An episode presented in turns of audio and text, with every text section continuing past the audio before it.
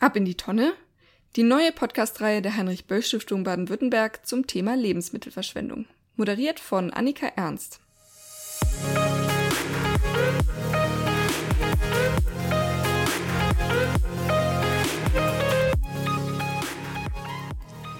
Hallo und herzlich willkommen zu einer neuen Podcast-Reihe der Heinrich-Böll-Stiftung Baden-Württemberg. Ich bin Annika Ernst, Praktikantin der Stiftung und in meinem Podcast dreht sich alles um das Thema Lebensmittelverschwendung. Hier erfährst du nicht nur, wieso Lebensmittelverschwendung ein hochpolitisches Thema ist, sondern auch, wo es bereits Lebensmittelretter gibt und wie auch du aktiv gegen Lebensmittelverschwendung vorgehen kannst. Außerdem möchten wir der Landesregierung in Baden-Württemberg so richtig auf den Zahn fühlen und uns der Frage widmen, ist es wirklich berechtigt, die Verantwortung für Lebensmittelverschwendung allein privaten Haushalten zuzuschieben? Oder sollte nicht auch die Politik bessere Rahmenbedingungen setzen?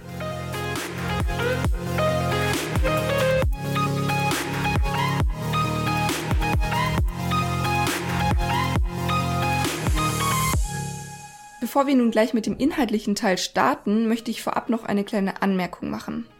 Herr Nentwig spricht in dieser Folge unter anderem die GfK-Studie aus 2017 an, welche die Lebensmittelabfälle der privaten Haushalte in Baden-Württemberg erfasst. Anders als von Herrn Nentwig angenommen, belaufen sich laut dieser Studie die Lebensmittelabfälle pro Haushalt in Baden-Württemberg allerdings nicht auf 86,8 Kilogramm. Vielmehr sind es 109 Kilogramm Lebensmittelabfälle pro Haushalt in Baden-Württemberg im Vergleich zu durchschnittlich 92 Kilogramm Lebensmittelabfälle pro Haushalt deutschlandweit. Die Studie könnt ihr über den Link in unserer Infobox finden.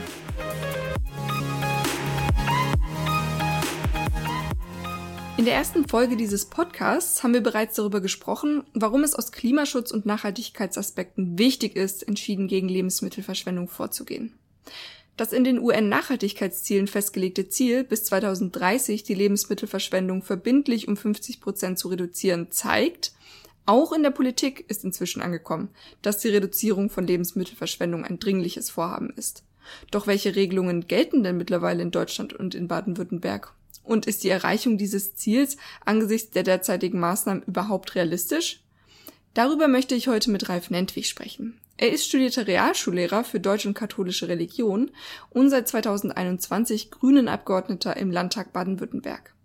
Durch seine Arbeit als Sprecher für Ernährung ist er für diese Podcast-Episode genau der Richtige und ich freue mich sehr, heute mit ihm über das Thema Lebensmittelverschwendung zu sprechen. Ja, herzlich willkommen, Herr Nentwig. Schön, dass Sie da sind und dass ich heute mit Ihnen über das Thema Lebensmittelverschwendung sprechen kann. Ja, vielen Dank für die Einladung, Frau Ernst. Es freut mich sehr, äh, hier zu sein. Ja, fangen wir doch gleich mal an mit der ersten Frage. Warum ist es Ihnen persönlich denn so wichtig, gegen Lebensmittelverschwendung vorzugehen? Und haben Sie als Landtagsabgeordneter überhaupt Zeit, auf einen bewussten Umgang mit Lebensmitteln zu achten? Ja, so als Landtagsabgeordneter, da hetzt man so von, von einem Termin zum anderen und von einer Butterbrezel zur nächsten, wenn man ehrlich ist. Äh, und da hat man nicht immer so die große Zeit, jetzt äh, auf zum einen auf gesunde und nachhaltige Ernährung zu achten, weil man zum einen das äh, bei seinen Gastgebern dann immer äh, vorgefunden bekommt. Ähm, ich freue mich natürlich, wenn es denn so ist. Ähm, aber natürlich ist es mir ein sehr, sehr wichtiges Thema, denn wenn man mal schaut, gerade bei der Lebensmittelverschwendung und auch bei nachhaltigen, nachhaltig erzeugten Lebensmitteln, da haben wir noch einen großen Nachholbedarf. Denn gerade ähm, da sind, ist ja so, dass jedes dritte Lebensmittel landet ja äh, im Müll, wenn man es mal rein statistisch sieht. Und das ist natürlich schon was, wo ein anregen sollte, weniger Lebensmittel zu verschwenden. Ja, auf jeden Fall. Das wurde ja auch schon erkannt, dass es ein großes Problem ist. Deswegen wurde ja auch in den Nachhaltigkeitszielen von 2015 unter anderem festgelegt, dass die Lebensmittelverschwendung bis 2030 um 50 Prozent reduziert werden soll. Baden-Württemberg ist ja sogar im Verhältnis zu anderen Bundesländern überdurchschnittlich an den Lebensmittelabfällen beteiligt. Welche Regularien und Maßnahmen gibt es denn derzeitig zur Reduzierung von Lebensmittelverschwendung in Deutschland und auch explizit in Baden-Württemberg?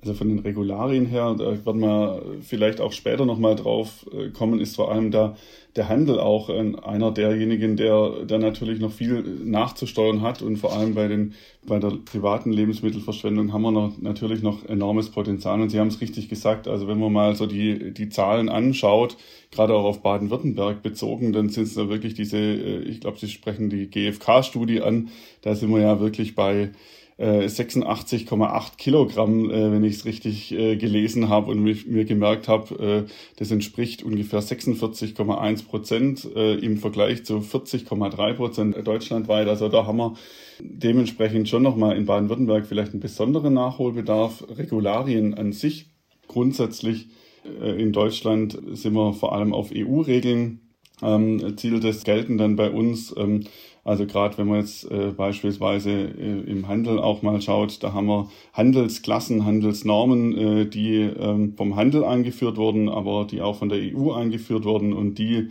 äh, hemmen natürlich dementsprechend schon allein, wenn man mal schaut, wenn der ein Lebensmittel vom Acker zum, zum Handel kommt, äh, bleibt da viel auf der Strecke. Und zum anderen ist es so, dass äh, Lebensmittelabfälle auch vor allem im privaten und unternehmerischen Bereich dann in der im Verkauf, in der Verarbeitung dann äh, auf der Strecke bleiben. Ich sehe es da immer im Bäckerhandwerk.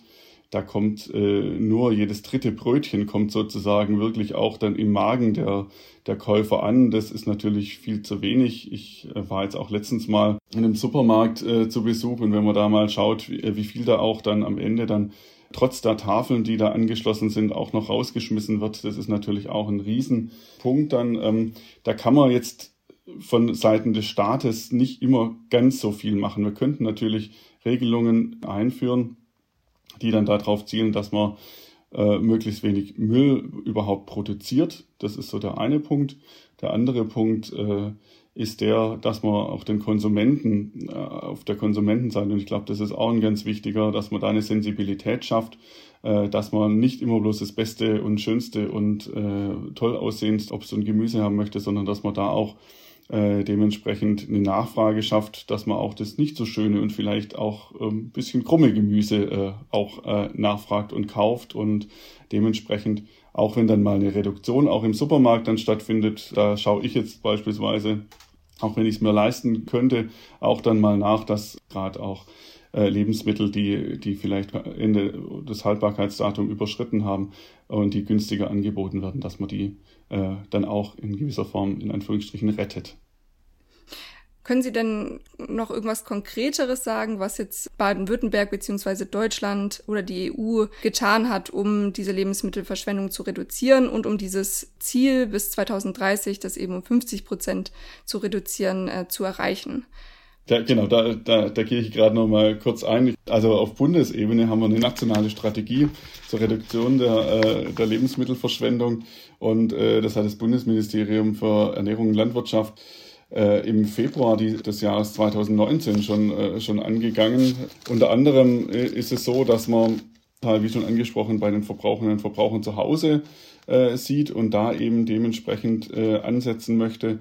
Gleichzeitig muss man natürlich auch prüfen, dann, äh, ob man haftungs- und steuerrechtliche Erleichterungen macht ähm, und äh, ob man dann dementsprechend in den verschiedenen Sektoren, die es da gibt, die Lebensabfälle dementsprechend vermeidet. Und dafür gibt es eine Strategie und die wird äh, auf, äh, auf einer Internetseite kann man die auch täglich einlesen, beziehungsweise nicht täglich, aber monatlich wird da, wird da immer wieder der aktuelle Stand auch dann dargestellt. Äh, findet man unter www.zugutfürdietonne.de. Ähm, das ist ein ganz guter Tipp, um da mal nachzuschauen, was da, äh, was da angegangen wird. Wir haben das runtergebrochen ähm, auf Baden-Württemberg und haben die gleiche Strategie auch für Baden-Württemberg, ähm, auch mit einer 50-prozentigen Reduktion dann bei der Lebensmittelverschwendung. Und äh, wir haben das auch noch mit dahingehend flankiert, dass man sagt, wir bauen da wirklich auch einen sauberen Rahmen, einfach auch vor allem bei der Sensibilisierung der Verbraucher, aber auch in den Feldern und Sektoren, die von uns auch verantwortet werden. Also bei den landeseigenen Kantinen äh, in der Verbraucherbildung und auch zum Beispiel schon bei Schülerinnen und Schülern in den, in den Mensen dann beispielsweise, dass man da auch ein Bewusstsein einfach auch bildet. Und da ist unser Zentrum äh, für Ernährung natürlich da maßgeblich mit dran und äh, entwickelt da dementsprechend Strategien, dass man da eben äh, vorankommt. Äh, mir ist es ein besonderes Anliegen, dann auch noch gerade so die Wertschöpfungsketten auch anzusprechen. Also ich glaube, da kann man auch wirklich so in die Details dann auch reingehen, einfach mal zu schauen, wo sind denn auch Schnittstellen, die nicht sauber bedient werden, gerade bei Lebensmitteln oder wo, wo bricht da vielleicht auch so eine, so eine, so eine Kette auch mal ab, aus welchen Gründen auch immer. Ich, ich fand es ganz interessant. Ich war mal einen Tag bei der Tafel mit dabei. Da hat man zum Beispiel einen Abbruch ganz klar gemerkt. Also in den Tafeln kommt beispielsweise richtig wenig Fleisch an. Da habe ich mich gefragt, warum ist denn das so?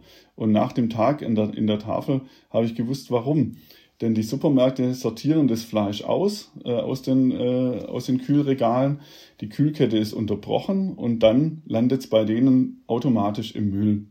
Ähm, weil die äh, Tafel, Tafel natürlich nicht sofort da drankommen und, äh, und da eben den Kühlschrank dort vor Ort haben. Also sprich, äh, was muss man ändern? Also gerade in dem Fall hätte man es einfach ändern können oder kann man es einfach ändern, indem man im Supermarkt die Möglichkeit schafft, dass die Kühlkette aufrechterhalten wird und dass die Tafeln dann mit ihrem Kühlfahrzeug dann dementsprechend das dann auch dann auch übernehmen können. Dann äh, da hätte man da für dieses hochwertige Lebensmittel äh, Fleisch, äh, wo ja auch schon sehr viel CO2 äh, sozusagen auch durch den äh, durch die Kühe dann äh, auch ausgestoßen wird oder beziehungsweise man dann äh, dementsprechend vernichten würde an hochwertigen Protein, kann man da dementsprechend auch eindämmen.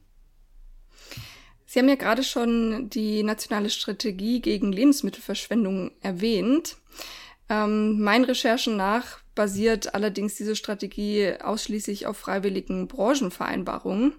Und bis jetzt hat lediglich der Bereich Außerhausverpflegung auch eine derartige Vereinbarung vorgelegt. Und entsprechende Zielvereinbarungen für den Handel, die Weiterverarbeitung und die Produktion stehen bis dato noch aus. Wäre es nicht vielleicht sinnvoller, hier auch gesetzliche Rahmenbedingungen zu setzen? Gesetzliche, ja, also sie spielen ein bisschen drauf an, so ein bisschen wie in Frankreich äh, sozusagen, das, äh, das mal anzugehen. Mhm. Dass man sozusagen eine, äh, ja, äh, das äh, dementsprechend da auch macht. Ja, also ich, ich glaube, die gesetzlichen Rahmenbedingungen, da muss man auch, sollte man auch mal rangehen. Also gerade was denn was äh, Handelsstandards zum Beispiel auch angeht, äh, das ist wirklich so, so, so ein Punkt, wo man, wo man auch wirklich mal äh, rangehen könnte. Also sprich, man sollte ähm, wirklich da auch dementsprechend mal schauen, wo, wo hat man da Barrieren aufgebaut, wo hat man auch Wünsche aufgebaut im, innerhalb äh, des Handels dann auch, die eigentlich vollkommen unnötig sind. Also sprich die, diese ganze Handelsklassen-Thematik, da könnte man theoretisch auch mit einem gesetzlichen Rahmen, da gebe ich Ihnen vollkommen recht, könnte man zum Beispiel sagen, schaffen wir die einfach mal komplett ab und dann hätte man da mehr Möglichkeiten geschaffen, dann äh, um, äh, um dementsprechend auch Lebensmittel, äh, die schon auf dem Weg in den Supermarkt äh, nicht, äh, nicht aussortieren zu müssen dann. Ja, finden Sie denn ganz allgemein, dass die, dass die Maßnahmen, die gerade gelten, um Lebensmittelverschwendung zu reduzieren, ausreichend sind oder sollte sich da nicht noch mehr tun? Also in dem Bereich kann sich eigentlich noch sehr, sehr, sehr, viel mehr tun. Also da, da, da kann man, glaube ich, nie genug tun. Also am besten wäre es natürlich, wenn man die Lebensmittelverschwendung auf null runter reduzieren äh, könnte dann.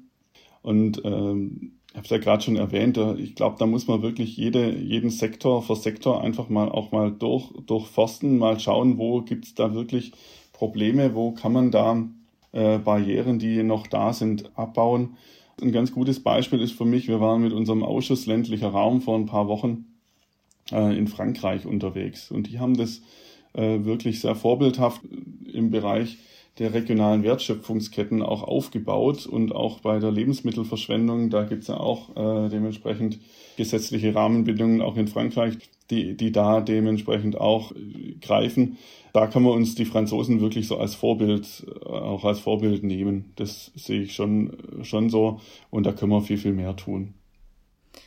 Zum Beispiel so, also meinen Sie beispielsweise das Gesetz gegen die Lebensmittelverschwendung, also dass ähm, Supermärkte verpflichtet sind, die Lebensmittel, die sie eben nicht mehr verkaufen können, dann an die Tafel oder zur weiteren Verarbeitung abzugeben? Genau, das wäre zum Beispiel ein Punkt, wo man, wo man ansetzen könnte, wo man sagt, das, das ist was, wo man, äh, wo, wo wirklich einfach diese Kreisläufe auch geschlossen werden, dann, wo man dann sagt, ja, da, da gibt's dann einfach äh, dementsprechend nicht das, äh, da ist eine Tafel nicht auf den Goodwill äh, von einem Supermarkt angewiesen, sondern da geht's wirklich dann, äh, gibt es einen klaren Rahmen, der, der die Tafeln dann auch mit Lebensmitteln versorgt und beziehungsweise die, die Kette einfach dann auch äh, schließt dann. Sie haben es vorhin schon erwähnt, also der größte Lebens- oder die größten Lebensmittelabfälle entstehen in den privaten Haushalten, also knapp 60 Prozent der Lebensmittelabfälle. Und die Initiative Zu gut für die Tonne wurde deshalb ja vom Bundesministerium für Landwirtschaft und Ernährung ins Leben gerufen, um das Bewusstsein für den Wert von Lebensmitteln zu stärken und um einen sensibleren Umgang mit Lebensmitteln zu fördern. Nun ist es aber so, das haben Sie vorhin auch schon erwähnt, äh, dass Lebensmittelabfälle ja entlang der gesamten Lebensmittelversorgungskette entstehen. Das heißt auch in der Primärproduktion, in der Verarbeitung und im Handel. Konzentriert sich Ihrer Meinung nach die Einzelverantwortung hier nicht doch zu sehr auf die privaten Verbraucher und sollten nicht doch auch stärkere Regularien für Unternehmen gelten? Ja, das ist jetzt die große Frage. Dann wie kann man, wie kann man da ansetzen? Dann, also ich glaube, am Ende spielt der Verbraucher natürlich dann auch, also in Kombination mit den Unternehmen natürlich die wichtige Rolle dann. Also sprich, es kommt jetzt darauf an, welche Unternehmen Sie meinen. Wenn Sie jetzt die Lebensmittelbranche meinen, dann ist natürlich der private äh, Konsument der Ausschlaggebende, der auch Produkte nachfragt am Ende der, am Ende der Kette dann natürlich. Ähm, was, mein, was haben Sie da konkret gemeint? Also meinen Sie jetzt Unternehmen an sich dann einfach äh, in, in Lebensmittelbereichen oder Unternehmen, äh, könnte auch ein Automobilzulieferer sein, der, der bestimmte Regularien erfüllen muss. Nee, schon in den Lebensmittelunternehmen. Also jetzt als Beispiel, wie so Regularien aussehen könnten. Also in Deutschland geht ja nach Ablauf des Mindesthaltbarkeitsdatums äh, die Haftung vom Hersteller auf den Händler über. Und das sorgt dafür, dass eben viele Händler noch einwandfreie Ware dann wegschmeißen. Und äh, in Italien gibt es beispielsweise diese Haftungsumkehr nicht und dort haften dann die Supermärkte auch nicht dafür, dass die abgegebenen Waren noch einwandfrei sind, wenn sie dafür eben nicht weggeschmissen werden. Und das wäre ja eigentlich auch was, was man in Deutschland einführen könnte oder was steht dem dann im Weg? Nee, da gebe ich Ihnen vollkommen recht. Also diese Haftungsumkehr, beziehungsweise man müsste einfach mal den, ja, dementsprechend den gesunden Menschenverstand dann auch bei Lebensmitteln mal wieder einschalten. Also sprich, äh, ja, ich würde da dem Konsumenten auch viel, viel mehr vertrauen. Also sprich, das Mindesthaltbarkeitsdatum ist meiner Na Meinung nach rein von der Definition her äh, auch ein bisschen unglücklich, denn es sagt ja wirklich im Kern eigentlich wirklich mindestens haltbar bis. Und es ist ja nie äh, ein Unterschied, ob ich mindestens haltbar bin oder nur haltbar bis. Und, ähm, und in dem Sinn äh, glaube ich, dass wir da schon äh, viel Reformbedarf haben, was das Mindesthaltbarkeitsdatum an sich zum einen schon angeht, dass man da äh, wegkommen muss oder vielleicht noch eine äh, andere Regelungen finden müsste, die da ähm, ähm, da besser sind, also so ein bisschen in Richtung Best Before oder so, also irgendwie so solche Regelungen, die dann sagen, es gibt halt manche Lebensmittel, da muss man klar sagen, also jetzt bei Hackfleisch oder irgendwas, da, da, da kann man klar sagen, okay, da ist, das ist bis zum gewissen Punkt, muss es einfach verwendet sein, aber bei, bei anderen Lebensmitteln, selbst bei einem Joghurt, da kann ich ja wirklich sagen, ja, da, da muss ich meinem meiner eigenen Sensorik dann irgendwann mal vertrauen und gerade die Haftungsumkehr, die fände ich dahingehend auch ganz gut, denn man muss ja am Ende des Tages auch sagen, wenn ich einen, einen Joghurt, der jetzt zwei Wochen schon abgelaufen wäre, im Supermarkt sehe, dann ist er zum einen so günstig, vielleicht sogar, dass er, dass ich ihn fast umsonst mitnehmen kann und dann habe ich ihn, hätte ich zum Beispiel ein sehr gutes Lotteriespiel, dann ob er noch gut ist oder nicht. Aber ich würde natürlich nicht den Händler dafür verantwortlich machen, denn wenn er dann nicht mehr haltbar wäre, dann also das ist da da könnte man könnte ich mir so ein ähm, wie von Ihnen beschriebenes System schon sehr gut vorstellen. Ja, Sie haben äh, vom Hackfleisch geredet. Da muss man auch nochmal unterscheiden. Das hat ja ein Verbrauchsdatum. Das heißt, es wäre auch wirklich gesundheitsschädlich, wenn man das noch isst nach dem Ablauf des Verbrauchsdatums. Aber das Mindesthaltbarkeitsdatum soll ja tatsächlich ähm, laut der EU für einige Lebensmittel auch abgeschafft werden. Also eben für solche Lebensmittel, die extrem lange haltbar sind, also Nudeln, Reis, Kaffee und Tee. Und das soll dann eben verhindern, dass Lebensmittel, die eigentlich noch einwandfrei sind, dann in der Tonne landen. Wissen Sie zufällig, äh, wann wir mit der Umsetzung dieses Vorhabens rechnen können oder gibt es da noch kein festgelegtes Datum? Also ich habe jetzt ehrlicherweise gerade kein, kein festgelegtes Datum jetzt im Kopf. Ich würde es mir allerdings sehr, sehr wünschen. Also gerade für die von Ihnen beschriebenen Lebensmittel, das ist ja wirklich sehr, sehr sinnvoll. Ich würde vielleicht sogar noch als Imker noch den Honig mit dazu nehmen, denn das ist zum Beispiel auch so. Also da können wir wirklich mal, die, die, die Liste kann man wirklich sehr, sehr lang machen von, von Lebensmitteln, wo man sagt, äh, da ist es vollkommen unsinnig. Zucker, Salz etc. Dann, also da, da gibt es ja wirklich äh, Sachen, die sind sehr skurril, dass sie überhaupt ein, ein Mindesthaltbarkeitsdatum haben. Und von dem her äh, befürworte ich das sehr. Ähm, die EU-Mühlen äh, malen da manchmal ein, ein bisschen länger, aber wir haben jetzt in den nächsten Wochen auch mal Kontakt mit der, mit der EU oder sind dort auch von unserer Fraktion aus in der EU. Da nehme ich das gerne mal mit und frage da mal, muss da mal wirklich mal nachfragen, wie es denn da aussieht.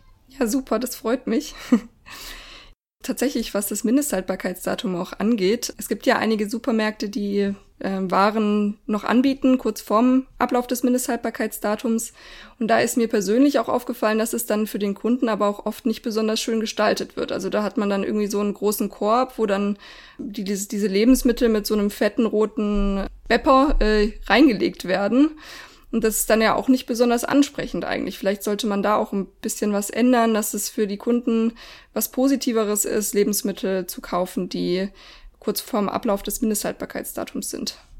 Ja, also da gibt's ja auch jetzt mittlerweile, also äh, ohne jetzt, jetzt äh, den einen einen Händler jetzt zu bevorzugen oder ein Super, eine Supermarket, aber es gibt ja die Rettertüten beispielsweise, äh, die, die es dann äh, bei, äh, bei großen Supermärkten gibt oder auch andere krummes Gemüse, das dann speziell dann angeboten wird. Also da gibt's ja schon, wie, wie von Ihnen schon beschrieben, schon schöne Initiativen. Man muss immer aufpassen, dass man da das Kind nicht mit dem Bade manchmal auch ausschüttet bei solchen Sachen, denn ähm, denn ich habe jetzt auch schon gerade von den Tafeln jetzt beispielsweise mitbekommen, dass denen natürlich dann auch wiederum ähm, Lebensmittel fehlen, weil solche Rettertüten auch angeboten werden. Ähm, und das ist natürlich dann auch was, wo ich dann so sage, hm, es ist zwar schön, wenn man, wenn man dann äh, Lebensmittel auch im Supermarkt retten kann, aber noch besser wäre es natürlich, wenn sie in den Tafeln auch noch in genügender Anzahl ankommen würden, dann also da bin ich ein bisschen zwiegespalten mittlerweile, aber, aber grundsätzlich gebe ich Ihnen recht, auch krummes Gemüse und auch insgesamt von dem, vom Marketing her müsste man eigentlich schon von vornherein einfach auch äh, das äh, dementsprechend positiv vermarkten und nicht bloß mit einem roten Pepper versehen. Ähm, äh, ich würde mir natürlich sehr, sehr wünschen, dass man am Ende dann, dass krumme Karotten lieber gekauft werden als gerade, dass man so sagt, ach, das ist sogar ein Qualitätsmerkmal. Vielleicht dann, wenn, äh, wenn da zwei Beine dran sind an der Karotte, das wäre natürlich sehr, sehr toll. Ja, Sie haben gerade praktisch äh, schon das äh, nächste Thema oder die nächste Frage mit angeschnitten, krummes Gemüse. Die hohen Qualitätsstandards sind ja ein weiteres Problem im Handel. Viele Produkte, die nicht diesem Qualitätsstandard entsprechen, beispielsweise eben zu krummes Gemüse, zu kleine Kartoffeln, nicht krumm genug Bananen, die gelangen gar nicht erst in den Handel und werden schon vorher entsorgt. Woran liegt das denn Ihrer Meinung nach und was könnte man rechtlich dagegen tun? Also da muss man ja auch sagen, wir haben ja zwei, zwei Regelungen, die da, da mit reinkommen. Zum einen EU-Regeln, und zum anderen die Handelsklassen, die jetzt äh, zum großen Teil abgeschafft wurden, ähm, aber, aber wo man sagen kann, ja, also der Handel hat halt einfach gewisse Normen, die er erfüllt haben möchte, auch von seinen Produzenten. Und ähm, letzteres ist das größere Problem. Also ähm, die, die großen Supermärkte wollen gerade Karotten, sie wollen äh, dementsprechend das auch äh, so haben, dass es ohne Macken bei ihnen ankommt ich glaube, da, da spielt die, die große Musik, dass man dementsprechend auch sagt äh, und da auch ansetzt dann, bitte schaut mal danach, dass äh, das auch dementsprechend vom Marketing und vom Verkauf her auch eben das nicht so schöne Gemüse äh, Anklang findet und vermarktet wird von euch. Also das kann in ganz unterschiedlichen Varianten dann auch sein. Also wenn man wirklich sagt, okay, das kriege ich jetzt liefertechnisch vielleicht überhaupt nicht hin, dass das dann ankommt. Äh, man kann aus manchen Sachen auch Säfte dann äh, generieren. Man kann äh, sozusagen dann auch Vermarktungswege finden, dann wo man sagt, das geht dann in, in andere andere Produktlinien vielleicht rein, aber dass man da grundsätzlich ansetzt, und äh, sagt, man möchte eine möglichst ganzheitliche Vermarktung haben dann. Also manchmal ist ja wirklich so, äh, das wissen sie auch, dass äh, das Gemüse, Obst und Gemüse gar nicht erst geerntet wird, äh, weil es, weil es eben dann schon der Bauer auf dem Acker sagt, hm, das kann ich jetzt überhaupt nicht verkaufen. Also von dem her würde ich mir wünschen, dass der Handel, und da ist der, ähm, der großenteils in der Pflicht dann, dass er sagt, ja, ich nehme auch dieses Gemüse ab und ich vermarkte das dementsprechend dann auch. Also so eine ganzheitliche Vermarktung würde ich mir da sehr wünschen. Da sind wir leider allerdings noch ein noch ein Stückchen entfernt und ähm, da ist leider auch wieder der, der Konsument ein bisschen in der Pflicht, dass er dementsprechend auch mal nachfragt äh, nach krummen Gurken, nach krummen Karotten, nach scharf behafteten Äpfeln. Ähm, es macht es niemand so freiwillig, würde ich jetzt mal so behaupten, aber, aber es wäre schön. Ich habe tatsächlich einen Beitrag gesehen über einen Bauern, der hat ganz viele Leute dann zu sich eingeladen, um bei ihm Nachernte zu betreiben. Also alles Gemüse, was irgendwie nicht weggekommen ist oder was er nicht hätte loswerden können, eben zu kleine Kartoffeln beispielsweise. Die durften dann umsonst mitgenommen werden. Und genau, das fand ich total cool. Das war ein Riesenevent dann scheinbar auch für die ganzen umliegenden Dörfern mit den Familien. Und das wäre ja was, wo sich vielleicht mehr beteiligen könnten, wenn das in deren Möglichkeiten ist. Zum Beispiel, ja. Und, und ich sehe es jetzt auch jetzt gerade, wenn man gerade auch die steigenden Lebensmittelpreise jetzt auch mal sieht. Also man, man kann über die schimpfen, äh, natürlich so aus, äh, aus Konsumentensicht. Ähm, man kann allerdings auch sagen, okay, wir hatten bisher auch die niedrigsten äh, in, in ganz Europa. Äh, das war immer so eine, äh, in Anführungsstrichen, Geiz ist geil Mentalität auch beim Essen äh, da. Wenn ich wieder nach Frankreich beispielsweise schaue, die haben eine ganz andere Esskultur. Da, da gibt man auch für Lebensmittel sehr, sehr viel mehr von seinem Haushaltseinkommen äh, äh, dementsprechend aus. Ich könnte mir allerdings auch vorstellen, dass das auch, dass auch gerade Lebensmittel, die jetzt nicht so hübsch sind, dass die jetzt gerade auch in der Krisenzeit äh, vielleicht sogar einen höheren Absatz haben könnten, weil, äh, weil man eben sagt, ja, die, die gebe ich als Handel auch günstiger raus dann in gewisser Weise dann. Also das kann ja auch eine Nachfrage generieren, unabhängig davon, dass ich was für mein ökologisches Gewissen machen kann dann dadurch. Man sieht ja nicht nur einen Unterschied zwischen den verschiedenen Ländern, man sieht ja auch einen Unterschied zwischen den Generationen. Also die älteren Generationen, die sind da ja, glaube ich, noch mal ganz anders drauf als jetzt die jüngeren. Ich glaube, dadurch, dass wir mit, also ich spreche jetzt mal für mich in, als die jüngere Generation, ähm, damit aufgewachsen sind, dass halt immer alles äh, zur Verfügung ist und immer nur das Beste vom Besten im Endeffekt, man da ja auch ein bisschen die Sensibilität für verloren. Und ich glaube, in den älteren Generationen, die achten da ja noch viel mehr drauf, dass das Lebensmittel auch gewertschätzt wird. Und die verwerten ja auch häufig wirklich alles vom Lebensmittel und ähm, ja, gucken, dass das gut genutzt wird. Nee, das auf jeden Fall. Also da sprechen Sie mir aus der Seele und ich habe gleich Erinnerungen an meine Großtanten, äh, die auf einem kleinen Hof gelebt haben und da zum einen äh, ja wirklich alles verwertet haben. Da gab's die Suppe, die wurde jeden Tag nochmal mit Wasser auf, nochmal aufgefüllt und dann äh, nochmal eine neue Karotte rein und Gemüse. Da hat man manchmal eher Angst gehabt, ob die vielleicht schon, schon äh, irgendwann mal so nach anderthalb Wochen dann äh, habe ich dann so als Verwandter mich manchmal geopfert und habe den Topf voll leer gegessen, weil ich Angst hatte, dass, dass da vielleicht doch mal irgendwas mit äh, Leben anfängt. Das ist so der eine Punkt. Nee, aber da hat man wirklich, so wie Sie sagen, also die Wertschätzung einfach, äh, dass ich wirklich alles verwerte, auch wenn man jetzt mal an, ähm, an Tiere denkt, äh, beispielsweise, oder äh, also wenn ich wirklich ähm, sage, okay, ich möchte jetzt nicht nur das Steak vom, der Best, vom besten Teil des, des Rindes oder sowas, also wenn ich jetzt äh, nicht gerade schon Vegetarier sein sollte, dann, ähm, dann muss ich aber auch so ehrlich sein und sagen, okay, dann verwerte ich aber auch wirklich das ganze Tier dann einfach oder beziehungsweise schaue danach, dass ich auch dementsprechend ganz ganzheitlich dann äh, denke, was die Verwertung angeht. Und äh, ganz interessant fand ich auch, ich glaube, das war auch wiederum der, ein französischer äh, Präsident, der auch mal die Hühnerstrategie verfolgt hat. Das fand ich auch mal ganz interessant äh, bei der, beim Thema Lebensmittelverschwendung. Und äh, zwar Hühner sind ja auch ganz tolle Verbraucher von, von Lebensmittelresten. War, glaube ich, die Anregung, dass jeder, jeder Haushalt irgendwie zwei Staatshühner bekommen sollte, wenn ich es richtig weiß. Und das fand ich ganz lustig. Und, und also zum einen lustig, äh, so im, im Ansatz, dass man sich so wirklich vorstellt, jeder bekommt da zwei, zwei Hühner. Äh, zum anderen ähm, ist es natürlich so, dass man sagt, ja, äh, eigentlich gar nicht so unsinnig. Das ist auf jeden Fall äh, eine witzige Idee. Dann bewegen wir uns sogar schon langsam Richtung Ende zu. Ich habe noch zwei Fragen. Zum einen, es gibt ja schon neben der Tafel einige andere Lebensmittelretter, zum Beispiel Foodsharing oder es gibt auch Leute, die Containern gehen. Die haben ja aber öfter auch mit rechtlichen Fragen zu kämpfen. Beispielsweise ist das Containern verboten und auch ehrenamtliche Foodsaver der Initiative Foodsharing e.V. haben teilweise Probleme aufgrund von Hygienevorschriften. Sollten solche Hürden nicht abgebaut werden?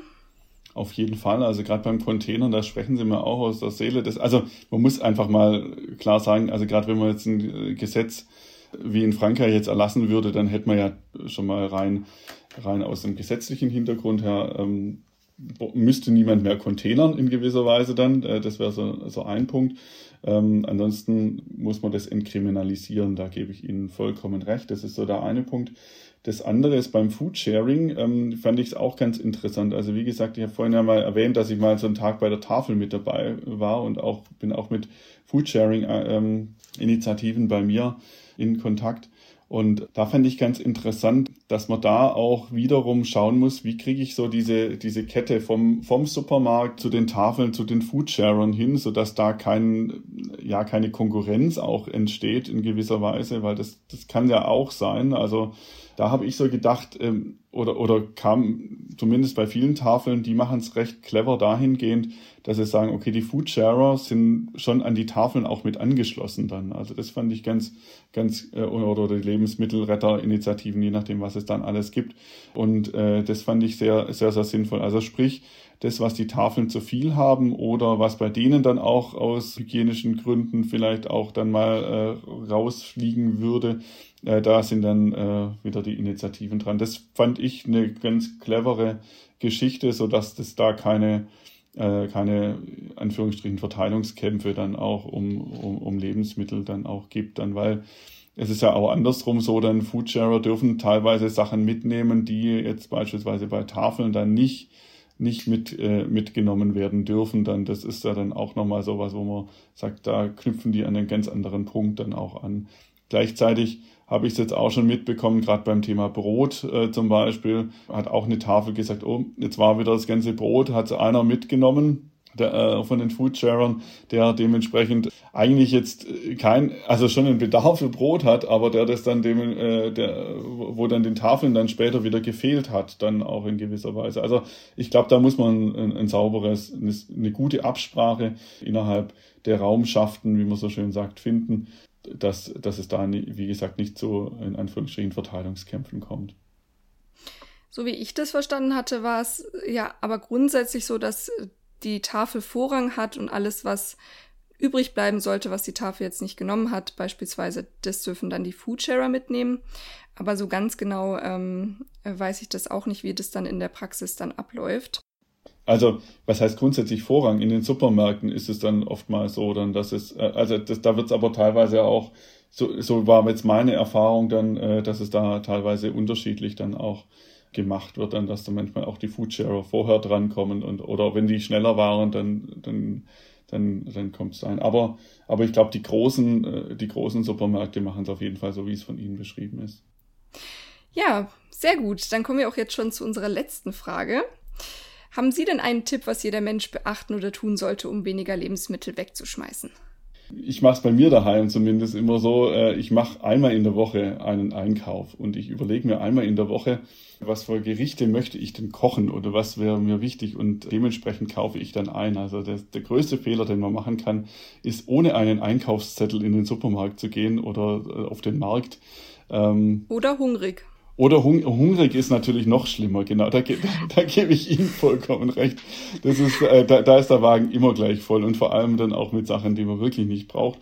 Und von dem her ist da äh, der Tipp, äh, immer mit dem Einkaufszettel loszugehen, sich vorher überle zu überlegen, wie viel und was brauche ich. Äh, ich glaube, damit hat man schon einen Großteil ähm, der Lebensmittelverschwendung eingedämmt und äh, gleichzeitig auch immer Krumm Gemüse eine Chance zu gehen, äh, ja, sich vielleicht auch äh, zu überlegen, ein paar Hühner anzuschaffen, dann falls dann doch mal was angefallen ist. Also ähm, das wären so meine, so, so, meine Tipps. Ansonsten, wie gesagt, immer den äh, gesunden Menschenverstand dann einfach vor dem Wegwerfen auch einschalten, dann, dass man so sagt, okay, auch wenn das Mindesthaltbarkeitsdatum überschritten ist, ich riech noch mal rein und wenn es nicht gerade ähm, schon mit äh, irgendwelchen ähm, komischen blauen Pilzen äh, übersät ist, dann kann man zumindest mal einen Versuch starten, das doch noch zu essen. Ja, super. Vielen Dank, Herr Nentwig, für dieses spannende Gespräch und dass Sie sich Zeit für dieses Interview genommen haben. Es hat mich sehr gefreut und es hat mir großen Spaß gemacht. Sehr, sehr gerne. Hat mir auch sehr viel Spaß gemacht und ich hoffe, ich konnte dazu beitragen, dass zumindest die Hörer jetzt, äh, die, Ihnen, äh, die bei Ihnen angeschlossen sind dann im Podcast, äh, dass die auch ein paar Impulse bekommen haben.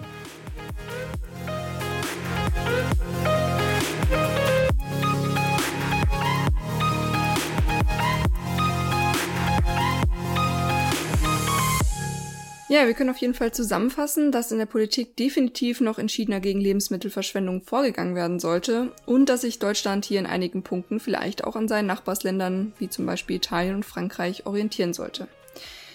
Die geplante Abschaffung des Mindesthaltbarkeitsdatums für einige lange haltbare Produkte scheint zumindest mal ein Schritt in die richtige Richtung zu sein. Aber wenn es darum geht, bis 2030 die Lebensmittelverschwendung um 50 Prozent zu reduzieren, dann sind geltende Maßnahmen wohl noch lange nicht ausreichend.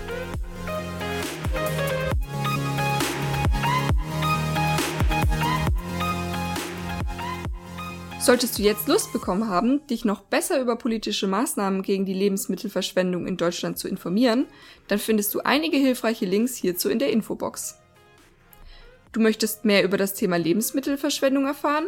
Abonnier doch unseren Kanal Heinrich Böll Stiftung BW beim Podcast-Anbieter deiner Wahl, um keine Folge mehr zu verpassen oder bereits veröffentlichte Folgen anzuhören. Und damit sage ich Tschüss